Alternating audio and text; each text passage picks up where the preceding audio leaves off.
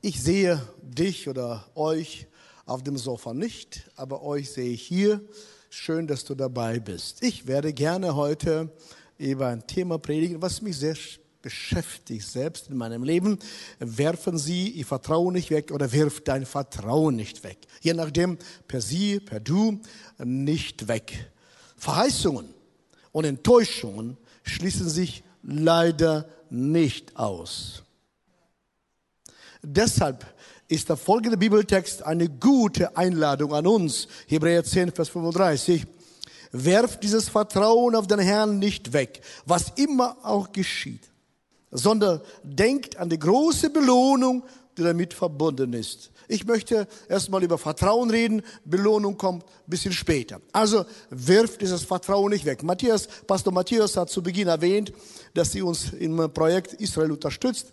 Nun, auch da war die Sache des Vertrauens und Gottvertrauens, zu sagen, Gott, ich vertraue dir. Da 13 Jahre haben wir in Israel investiert und wir haben keine Frucht gesehen. Nach 13 Jahren, jedes Jahr organisiert Irene die Reise nach Israel. Ich begleite sie, sie ist der Chefin dabei und ich bin der Prediger. Die Rollen wechseln sich. Ich muss mich unterordnen, so bin ich in der Übung immer andauernd auch da. Das hilft. So, und dann, aber wie investierende Mensch passiert gar nichts. Und ich hatte keine Lust mehr. Ich sage, Gott, ich habe keine Lust. 13 Jahre, sieben Jahre, magere Jahre aus dem Josef-Geschichte lese ich aber nicht 13 Jahre Jesus. Das passt biblisch auch nicht. Aber sie hat immer wieder mich ermutigt und sagt, Johannes, komm, du bist meine Visitenkarte, ohne dich geht nicht, komm mit. Und nach, im 13. Glücksjahr haben wir erste Gemeinde gegründet. Und jetzt haben wir mittlerweile drei Kirchen in Israel.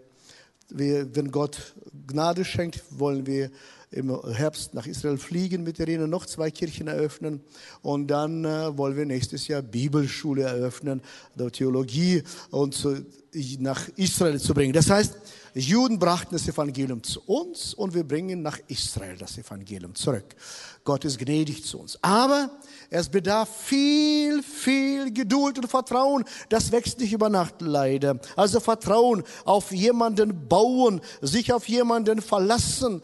Und kennt das Sprichwort, wer sich auf Menschen verlässt, der ist verlassen. Leider übertragen Menschen das ganz oft in die Gemeinde oder an Jesus Christus, sagen, ja, wenn ich auf Menschen mich nicht verlassen kann, wie soll ich mich auf Gott verlassen, den ich nicht sehe? Jesus Christus lebt. Ihr habt ein gutes Kreuz, ist das leer. Jesus in der Mitte.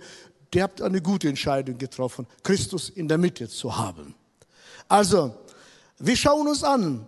Und was machen wir, wenn alle Stricke reißen? Auf wen kann ich mich noch so in dem Fall verlassen?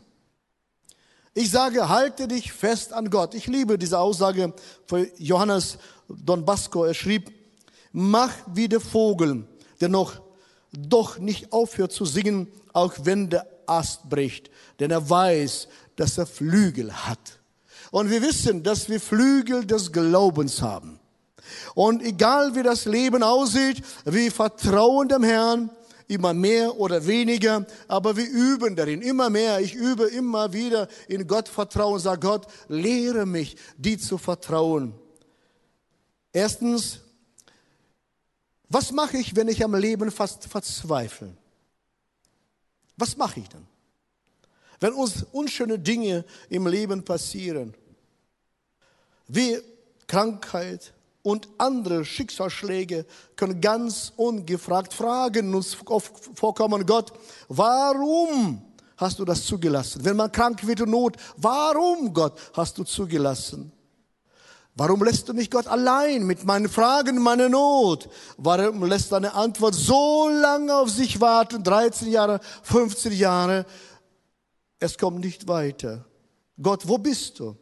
Und in dieser Phase brauchen wir besonders Hoffnung, nicht aufzugeben, sondern Gott zu vertrauen. Und ich möchte uns an eine kurze Geschichte aus der Vergangenheit hineinnehmen, eine Geschichte am ersten Buch Mos, Samuel, Kapitel 1, Verse 1 und folgende, da werde ich noch gleich lesen. Das bedeutet, ich lade euch ein, ihn auf der Zeitreise mit hineinzunehmen. Wir haben viele Enkelkinder, hat Irene schon erzählt. Und ab und zu gucke ich mit ihnen ein Superbuch. Und da erlebe ich, wie die Menschen Zeitreise in die Vergangenheit machen. Und so mache ich mit euch eine Geschichtsreise in die Vergangenheit in 1050 vor Christus. Da lebte ein Mann, er hieß Elkanah. Das bedeutet, von Gott in Besitz genommen. Er hatte auch eine Frau, nein, er hat zwei Frauen gehabt. Zur damaligen Zeit hatten Männer ab und zu zwei Frauen. Für die Frauen war das nicht besonders gut. Was würdet ihr denken? Wäre er gut für dich, eine zweite Frau zu sein? Nö, für ihn war das auch nicht einfach. Also, er hatte zwei Frauen. Die eine hieß Hannah, das bedeutet die Gnade, und der andere hieß Penina. Und die Hannah hatte keine Kinder. Sie haben aus Liebe geheiratet, aber Hannah hatte nicht diese Möglichkeit, Kinder zu bekommen. Und sie trauerte sehr. Und man könnte erwarten, weil Penina Kinder hatte, könnte man erwarten, in eine gute Familie, wenn einer was nicht hat, kann der andere unterstützen. Ist doch so in der Familie. Weit gefehlt. Statt zu unterstützen, hat sie sie immer wieder gestichelt und die Not immer größer gemacht. Egal wie gut die Beziehung zu ihrem Mann war, Dennoch hatte sie ein Bedürfnis. Sie hat eine Tragödie erlebt, wenn damalige Zeit wurde gelehrt und heute wird gelehrt, dass die Kinder ein Segen Gottes sind und sie wollte Segen Gottes haben, aber sie hat gemerkt, ich habe das nicht. Ich habe nicht diese Möglichkeit. Sie spottete über sie und lästerte über sie. Ich kenne solche Momente in eurem Leben, wo Menschen nicht ganz begeistert sind und immer einen Grund finden, wo sie über uns herziehen. Leider sind wir nicht immer nur Opfer, wir können auch Täter werden. Deswegen passen wir auf unser Mundwerk auf, dass wir lernen von Hannah und weniger von Penina. Sie lernen Gott zu vertrauen. So versucht die Mann Elkanah sie zu trösten. 1. Samuel Kapitel 1 Vers 8. Warum weinst du, Hannah? fragte ihr Mann Elkanah. Warum isst du denn nichts? Warum bist du so traurig? Du hast doch mich ist das nicht besser als zehn Söhne? Der Mann Elkanah glaubte, dass er alles ersetzen kann. Er war so von sich überzeugt, ich bin besser als zehn Söhne, die du bekommen könntest. Aber wir wissen, dass ungestillte Bedürfnisse die höchste Priorität haben. Was nutzt mir, wenn du mir über schöne Wohnung redest und mein Magen leer ist? Also was ich benötige, das will ich haben. Sagt sie, ja, ich will aber ein Kind haben. Anna, Hannah könnte so gedacht haben. Gott, so unbegreiflich erscheint mir das alles. Ich fühle mich von dir allein gelassen, in meiner Trauer und in meinem Schmerz. Wie soll ich das alles aushalten, wenn Wann erlebe ich mal endlich Trost und Zusagen, die du mir gegeben hast? Bevor wir zu Hannah weiterlesen, was Gott getan hat, erzähle ich aus eigener Biografie.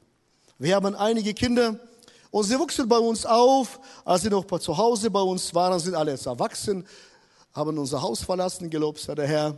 Wir sind jetzt alleine, wir haben unser Haus leer, wir sind zusammen. Aber als sie klein waren, sie wuchsen auf und als wir dann mit ihnen abends habe ich mit ihnen gespielt und ab und zu blinde Kuh gespielt. Sie haben mich zu, äh, zu Schweiß gebadet, gejagt, auf mich geritten und anschließend habe ich angefangen mit ihnen zu beten. Aber was ich nicht gewusst hatte, dass beim Gebet der Geist Gottes immer da war. Die Kraft Gottes kam auf sie zu.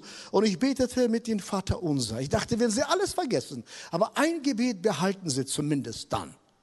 Und als sie anwuchsen, sie haben die Wege des Herrn verlassen und wollten nichts mehr mit dem Herrn zu tun haben. Und ich habe gesagt, Gott, wieso? Warum bestrafst du mich so, Gott? Wo bist du, Gott? Und der Geist Gottes sprach in mein Herz, wenn ich dich, Johannes, für alles strafen würde, was du falsch machst, wirst du nicht mehr leben. Ich bin ein liebender Gott. Ich bin ein gnädiger Gott. Erzieh deine Kinder, führe sie in die Freiheit hinein und ich hole sie selbst zurück. Es ist meins. Es sind nicht deine, sondern meine Kinder. Und als sie ranwuchsen, unser Sohn erzählte später, er kam in eine Jugendveranstaltung, so wie bei euch, so mit Licht und Rauch, eine Veranstaltung. Kennt ihr sowas? Einige sagen, wie in der Hölle. Ich sage, wie auf dem Berg Mose, Horeb, Licht und Rauch. Entscheide selbst, was für dich das bedeutet. Und er sagte, ich kam rein und plötzlich merkte ich, das Gleiche erlebte ich wie zu Hause.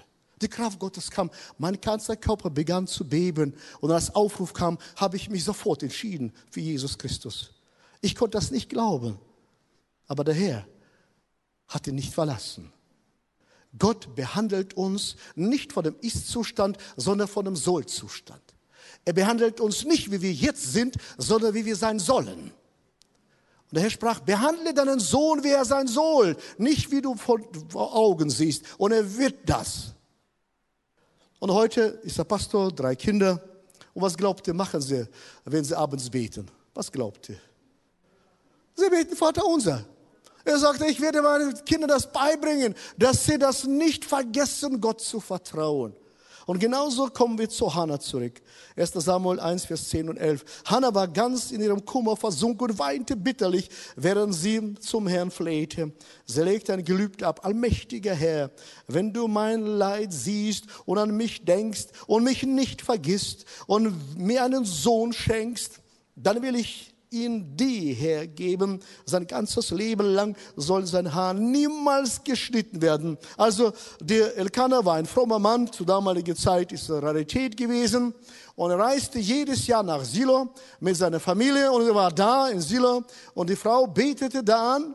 Und das klingt für mich wie ein Kuhhandel auf dem türkischen Bazar. Gott, wenn du mir das gibst, dann gebe ich dir das. Kennt ihr Menschen Gott? Wenn du mir Geld gibst, gebe ich dir den Zehnten.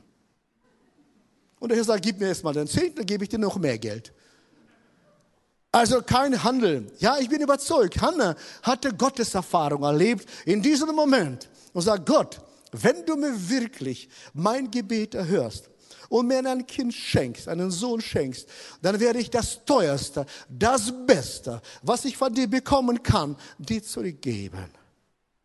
Ich werde dich nicht abspeisen mit irgendwas, sondern gebe ich das Beste für den Herrn.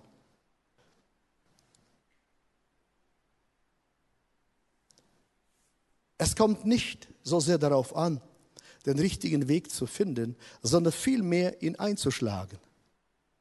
Die Wege sind offen, aber ich muss auch lernen, die Wege zu gehen. Nun, sie begegnet dem Herrn und sie betete und jetzt könnte man denken, und jetzt läuft alles wie am Schnürchen. Jetzt wird alles gut.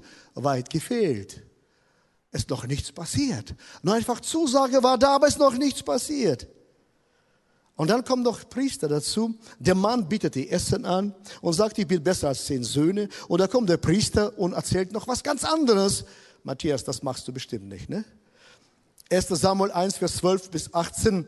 Da kommt Eli, beobachtete sie, sie bewegte Lippen, aber er hört nichts, sondern denkt, sie ist besoffen und sagt, wie konntest du in das Heiligtum kommen und betrunken sein? Geht doch nicht. Und Hannah sagt, nein, ich bin nicht betrunken. Ich habe mein Herz von meinem Schöpfer einfach ausgeschüttet. Und wie oft haben wir Erlebnisse im Leben, wo wir unser Herz vor unserem Gott einfach ausschütten. Und Eli sagt, ach, wenn es so ist, Vers 17, dann geh in Frieden, sagte Eli, der Gott Israels wird dir deine Bitte, die du hast, erfüllen. Lass mich Gunst in deinen Augen finden, rief sie. Dann ging sie zurück und fing wieder an zu essen und war nicht mehr traurig. Damals wie heute ist die Bibel ein guter Ratgeber für unser Leben. Also zweitens, das war, wenn wir am Leben verzweifeln können. Jetzt wiederhole ich mich gerne, werf dein Vertrauen nicht weg. Nun war also da die Verheißung, so wie in deinem Leben. Die Verheißung, Zusage Gottes ist da. Und jetzt sollte Erfüllung kommen. Nein, wir brauchen noch etwas dazu, das in Erfüllung geschieht und kommt. Hebräer ähm, Kapitel 10 haben Vers 35 gelesen und jetzt kommt, was wir noch benötigen. Was ihr jetzt braucht, wenn die Verheißung da ist, ist Geduld, damit ihr weiterhin nach Gottes Willen handelt. Dann werdet ihr alles empfangen, was sich versprochen hat. Also Geduld brauchen wir. Geduld haben wir nötig. Geduld ist nicht meine primäre Gabe. Ich weiß nicht wie bei dir. Bei mir das Wort ist Geduld, aber sofort. Wir kennen das. Heute kaufen, morgen zahlen. Einfach sofort. Kaufen, haben, alles. Und das Gleiche übertrage ich oft in mein Leben. Aber im Leben ist es nicht so einfach. Die Hebräer-Schreiber sagt, was wir brauchen, Geduld. Und durchhalten, damit das geschehen kann. Wenn Gott eine Zusage macht, dann bedeutet es nicht, dass sich sofort erfüllt, was er zugesagt hat. Es braucht seine Zeit um diese Botschaft der Verheißung zu bekommen. Und da wird man müde im Leben. Ihr habt meine Frau gesehen. Ist sie hübsch? Ja, sie ist so hübsch. Vor 20 oder 22 Jahren war sie in tiefen Depressionen. Sie hat sie nicht gepflegt, zwei Jahre und sieben Monate. Sie konnte sich nicht mehr pflegen. Sie konnte nicht mehr essen. Ich habe sie gefüttert. Sie hat die Bibel nicht mehr gelesen. Ich habe für sie gelesen. Sie hat nicht gebetet. Ich habe für sie gebetet. Sagt sie, ich bin doch ein schlechter Christ. So, nein. Die Bibel sagt, traget Lasten einander und damit erfüllt die Gebot Christi. Sie konnte sich nicht baden. Ich habe sie in Badewanne gebracht und gebadet. Liebe Freunde, war, hatte ich einen großen Glauben, dass sie gesund wird? Nö. Habe ich gezweifelt? Oh ja. Ich bin so dankbar, dass es nicht auf die Größe meines Glaubens ankommt, sondern auf die Größe meines Gottes ankommt. Das ist schon über 20 Jahre her, sie ist gesund. Traget einander, nicht ertraget, traget einander in Gebeten, auf den Händen, wenn es nötig ist. Unterstützt euch gegenseitig, ermutigt euch, wenn nicht mehr weitergeht. Wenn man müde wird vom Leben und wir werden müde vom Leben. Sag Gott, ich vertraue dir, sei mit mir. Es gibt eine Lebensmüdigkeit, eine Glaubensmüdigkeit, Hoffnungslosigkeit die uns dahin bringen kann, dass wir unser Vertrauen auf Gott beiseite schieben und sagen, nein, nicht mehr. Oder aufgrund unserer Erfahrungen gar nicht damit beginnen, Gott zu vertrauen. Wie kann man schlechte Erfahrungen revidieren, indem man neue, gute Erfahrungen macht? So empfehle ich, Vertrauen nicht beiseite zu schieben, sondern sagen, Gott, ich vertraue dir. Es lohnt sich, dran zu bleiben. Hannah hat es gemacht, Vers 19 und 20. Am nächsten Morgen stand die ganze Familie früh auf und ging den Herrn nach einmal anzubeten. Dann kehrten sie heim nach Rama. Als Elkanah mit Hannah schlief, erhöhte der Herr ihre Bitte. Sie wurde schwanger und brachte, als soweit war, einen Sohn zur Welt. Sie nannte ihn Samuel, denn sie sagte, ich habe ihn vom Herrn erbeten. Gott sieht uns. Und wenn niemand mehr da ist, er ist immer für uns da. Er ändert sich überhaupt nicht. Deswegen mag ich dieses Zitat von, äh, von Dietrich Bonhoeffer. Er schrieb, nicht alle unsere Wünsche, aber alle seine Verheißungen erfüllt Gott. Und deshalb stimmt es auch, wenn er aus eigener Erfahrung weiterschreibt. Es gibt erfülltes Leben trotz vieler unerfüllte Wünsche. Der Herr hat uns nicht ein leichtes Leben verheißen, aber ein gutes Leben verheißen. Er sagte, ich werde immer mit euch sein, ich werde euch nie verlassen, egal wie das aussieht. Und sucht nicht außerhalb irgendwo. Wenn du Jesus Christus angenommen hast, dann bist du sein Kind. Dann wohnt er gerne in dir, da kommt der Geist Gottes in dich hinein und wohnt im ganzen Körper und er ekelt sich nicht, in dir zu wohnen, weil du der Tempel des Heiligen Geistes geworden bist. Ihr seid richtig begeistert. Dein Körper, dein Körper, schau ihn an. Schau deinen Körper an. Dein Körper ist der Tempel des Heiligen Geistes. Und lernt das anzunehmen, sag Gott, ich vertraue dir, dass du gerne in mir wohnst. Schaut mal, ich habe 42 Jahre mit dem Herrn gehadert. Ich sage Gott, wieso bin ich in Kasachstan geboren? Konnte ich nicht ganz normaler Deutscher sein? in Hannover geboren zu sein, damit dich niemand fragt, welcher Landsmann sind Sie?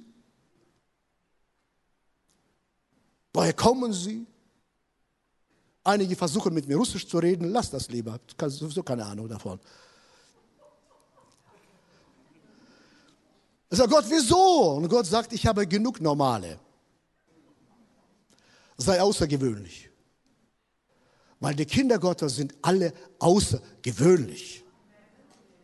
Wir sind nicht normal. Wir sind Himmelsbürger. Ich sage, Gott, wieso hast du mir kurze Beine geschenkt? In Hannover sind alle so wie David, so große Ältesten. Und ich muss dann immer wieder auf die Bühne gehen, um meine Hand auf sie zu legen, um sie zu segnen. Ich sage, Gott, wieso habe ich kurze Beine? Gott, wieso habe ich so einen kurzen Hals? Ich kann keine Krawatte tragen. Schaut mal. Und dann habe ich kapiert, nicht hier, sondern hier. Als Gott den Menschen schuf, hat gesagt, alles ist sehr gut. Und wenn Gott sagt, sehr gut, dann ist das sehr gut. Wir fangen damit an, wir haben unser Schicksal zum Armen, unser Leben zum Armen und nicht zu hadern, sondern mit dem Herrn unterwegs sein, sondern das Gute ist in uns. Ich habe von einem weißen Siedler gelesen, eine Geschichte. Er hatte nach Diamanten gesucht, war Profi, lebenlang und ist verarmt, vereinsamt gestorben. Nur an einer Stelle hat er nicht gesucht, auf dem eigenen Grund und Boden. Als er starb, wurde die größte Diamantenmine auf seinem Boden entdeckt. Bis heute. Und ich dachte, wie oft ähnle ich mich diesem Siedler. Ich suche irgendwo irgendwas, aber der Geist Gottes wohnt in mir. Hier. Das Gute ist da. Nimm das und lebe es, so wie Hannah. Nicht aufhören, wirf dein Vertrauen nicht weg. Und drittens, Hannah lehrt mich, schauen Sie über den Horizont hinaus. Die Hannah hilft mir, über meinen Horizont hinaus zu schauen. Das lerne ich von einer Frau. Männer, ich lerne auch von Frauen, glaubt mir das. Sie sind schlau. Meine Mama war auch schlau. Wir oft sagen Männer, ach, die Frauen sind doof. Ja, wenn deine Mutter doof ist, was kommt dann daraus? Okay, ist nicht meine Botschaft. Also, no, schauen wir über den Horizont hinaus, lehrt mir. Gott erfüllt also sein Versprechen und Hannah wurde schwanger. Das, was nun im nächsten Kapitel des Buches folgt, ist Hannas Loblied. Vergiss nicht, Gott Danke zu sagen, was für was er gegeben hat. Hannah sah die Dinge anders. Hannah lobte Gott. Und Hannah ist über Jahrtausende ein Beispiel für viele Menschen geworden. Für uns als Familie ist Hannah als ein Musterbeispiel festzuhalten, nicht loszulassen, dabei zu bleiben. Das ist Hannah für uns geworden. Irene liebt diese Geschichte sehr. Sie sagte im Vers 4, Kapitel 2, der Herr ist der Herr über Stärke und Schwächen. Sie weiß genau, dass starke Menschen schwach werden und schwache Menschen stark werden. Alles ist in der Hand des Herrn. Er kümmert sich um unser Leben und wer länger lebt, der weiß, dass das Schicksalsschläge sind, können auch brutal sein. Da wird man müde und schwach. Aber Gott vergisst uns niemals. Er ist mit uns, er kümmert sich um uns, er sorgt für uns. Und Hannah wusste das. Und Vers 5 sagt sie, der Herr ist der Herr über Nahrung und Körper. Sie hat verstanden, dass der Herr, unser Gott, genauso Menschen liebt, die Kinder haben und Kinderlose auch. Er macht keinen Unterschied. Er ist ohne Ansehen der Person und Fähigkeiten und Möglichkeiten.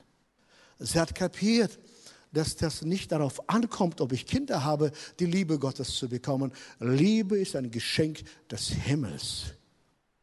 Und du bist für Gott so wichtig, dass er alles dafür tut, damit wir den Himmel erlangen. Jetzt komme ich zu dem Lohn. Jesus Christus ist uns durch alle Dunkelheit hindurch vorangegangen. Offenbarung 22, Vers 25.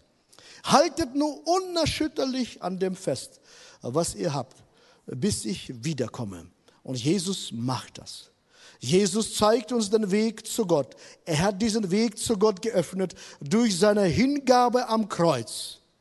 Wir haben letzten Sonntag Oster gefeiert. Durch seine Hingabe hat den Weg gebannt und geöffnet. Liebe Freunde, wir warten nicht auf den Tod, wir warten auf den Himmel. Wir leben nicht ab, sondern bereiten uns für die Ewigkeit. Als Jesus auch verstanden ist, Die Jünger haben ihn nicht erkannt. Wieso nicht? Weil er einen himmlischen Körper hatte.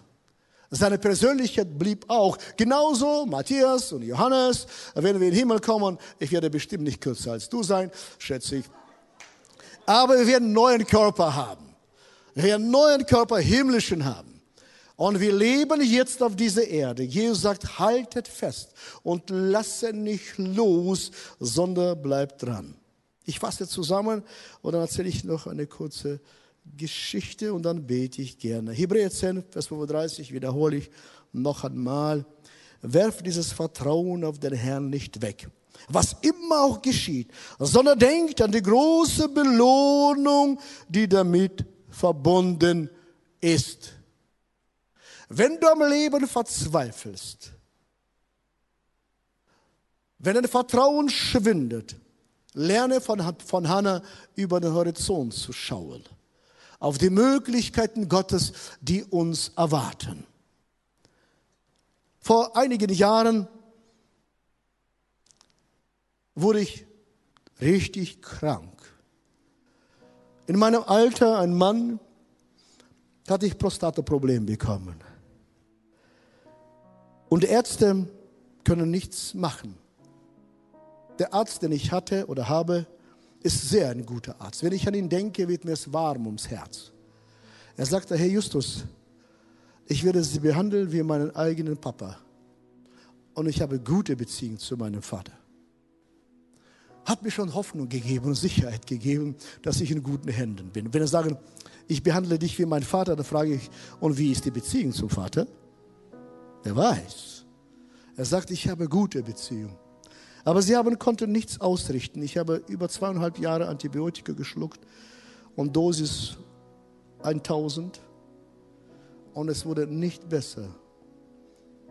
Immer wieder lag ich zu Hause mit Fieber 41 und Rena sagt, Johannes, du riechst schon nach Leiche. Wir müssen was machen. Er sagt, ja, ich mache doch alles, was ich kann. Biopsie genommen, Radiologie gemacht, alles, was wir konnten, aber es hat nicht geholfen. Das wurde, hm, Heilung ließ sich auf, auf sich warten. Und ich sagte, dann hat der Herr sich entschieden, dass ich gehen soll. Gott, wo bist du? Ich bete für Menschen, sie werden gesund. Für mich wird gebetet, ich bete für mich, passiert gar nichts. Ich bete weiter für den Menschen. Sagen sie, wieso betest du für die Kranken? Du bist selber krank. Dann habe ich aufgehört um Gebete, um äh, dass Leute für mich beten, weil sie kamen zu mir mit Ratschlägen. Ratschläge, ungefragte Ratschläge sind Schläge. Ich wollte einfach Gebet haben und nicht verprügelt werden, was ich falsch mache. Ich weiß, was ich zu tun habe, liebe Freunde. Und dann eines Nachts schlief ich in meinem Zimmer in der Zausen. Um halb vier nachts kommen drei Engel rein. Eine steht zu Füßen, eine links, eine rechts. Und ein Engel, der zu Füßen, sagt zu mir, Johannes, du bist nach Hause gerufen, aber noch nicht jetzt. Deine Zeit ist noch nicht gekommen. Du bist Gott sehr wichtig. Und im Moment verließ ich meinen Körper und schaute mich von oben nach unten. Und ich sah unten rechts neben dem Wecker um halb vier morgens Satan zusammengekauert sitzen. Und ich dachte in dem Moment, nur drei Engel und er kann sich nicht bewegen. Und wenn Jesus kommt, was dann? Satan hat Macht. Jesus hat Allmacht. Ja, dem Herrn könnt ihr Applaus geben.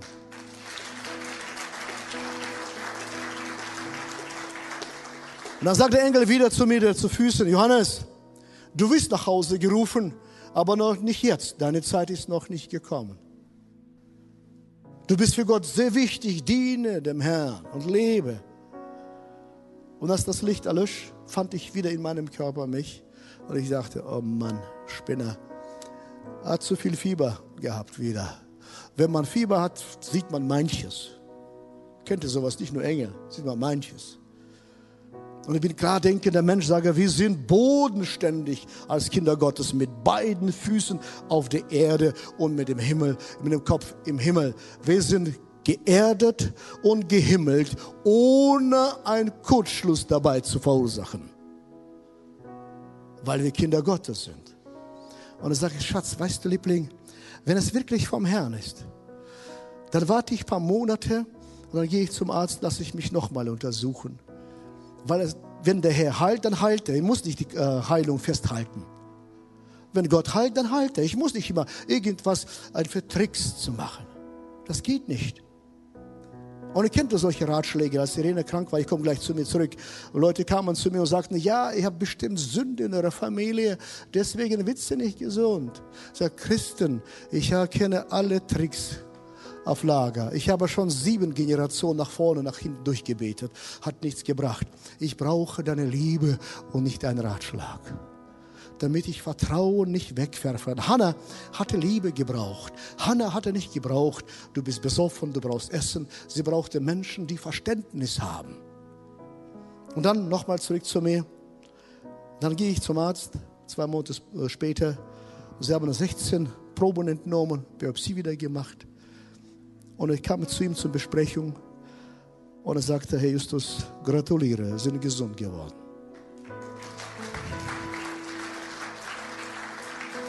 Einige sagen zu mir, du bist ein Spinner, du bist ein Träumer. Einige sagen, du bist ein Idiot. Entscheide selbst, wer ich bin, aber ich bin gesund geworden, das zählt.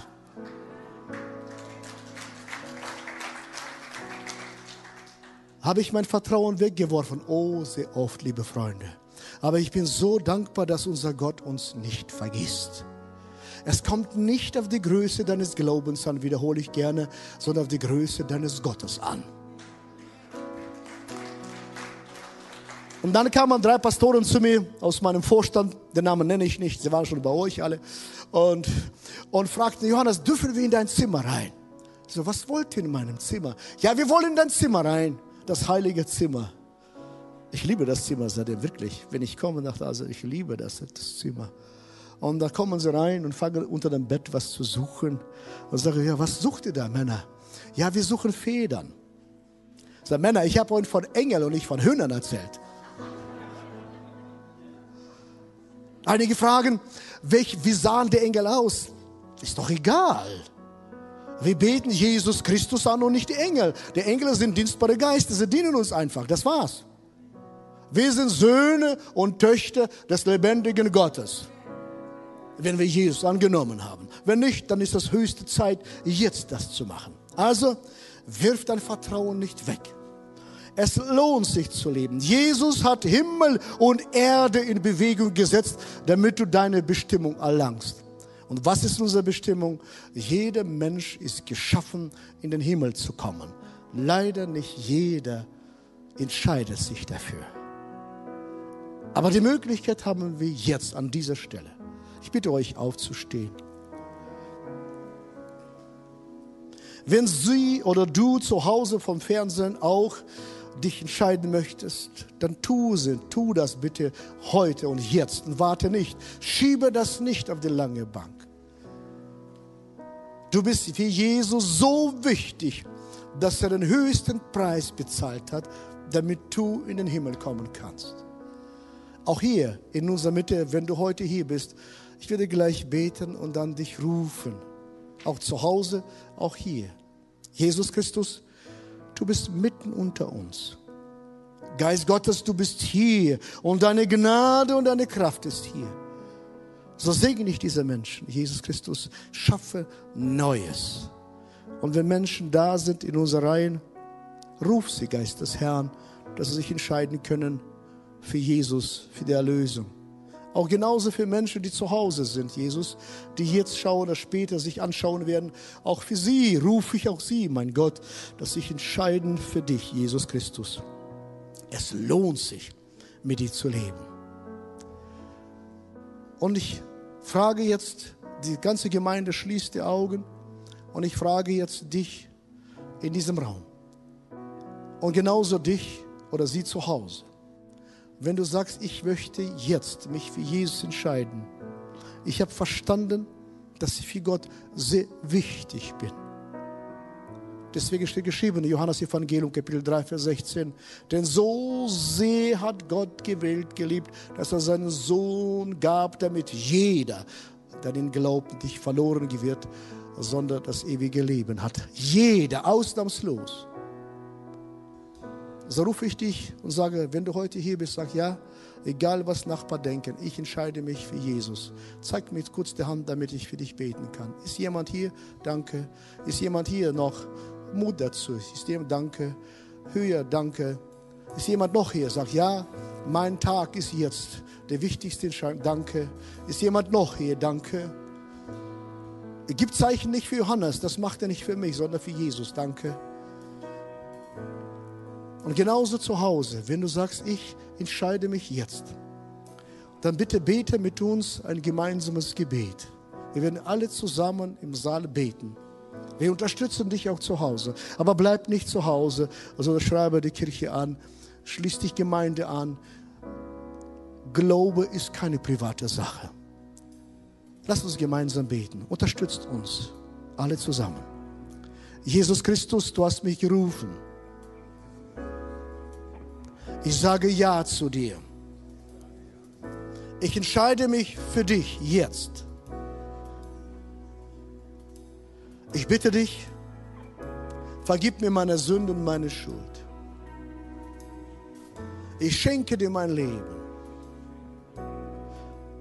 Danke, Jesus, dass du mein Gebet gehört hast und erhört hast.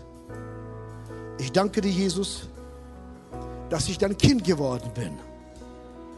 Und ich bitte dich, Jesus Christus, gib mir deinen guten Heiligen Geist. Danke, Jesus, dass du mein Gebet erhört hast. Mir wurde vergeben. Ich bin Kind Gottes. Und ich habe einen Heiligen Geist in mir. Ich habe das ewige Leben von dir bekommen. Danke, Jesus, dafür. Amen.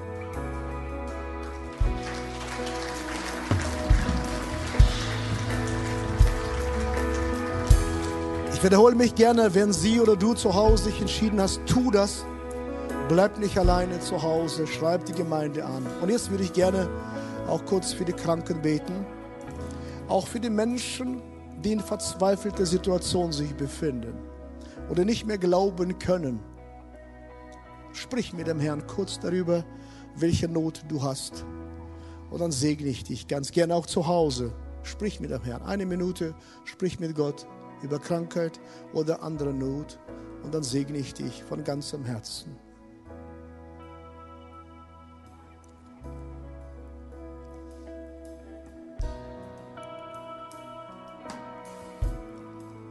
Jesus Christus, du hast unsere Gebete gehört egal wo wir sind. Und so segne ich von ganzem Herzen diese Menschen, die Gebet gesprochen haben. Segne sie, erfülle sie mit deiner Kraft. Geist Gottes, tröste sie, umarme sie an dem Ort, wo sie sind. Und heile die Wunden, die Verletzungen, Enttäuschungen. Also bitte ich auch für die körperliche Heilung. Schaffe Neues, Jesus. Was Ärzte nicht schaffen konnten, schaffe du, Jesus Christus. Gib deine himmlische Heilung in Jesu Namen. In alle Gliedmaßnahmen, in alle Organe, in der Psyche, überall, mein Gott. Du bist ein Gott, der Wunder tut. Und das glaube ich von ganzem Herzen. Das glauben wir alle zusammen, weil du unser Gott bist, unser Erlöser und Heiler und Heiland bist. Und so segne ich, mein Gott, diese Menschen, dass sie gesund werden, dass sie getröstet werden und ihre Hoffnung neu entflammt wird und entfacht wird. In Jesu Namen. Amen.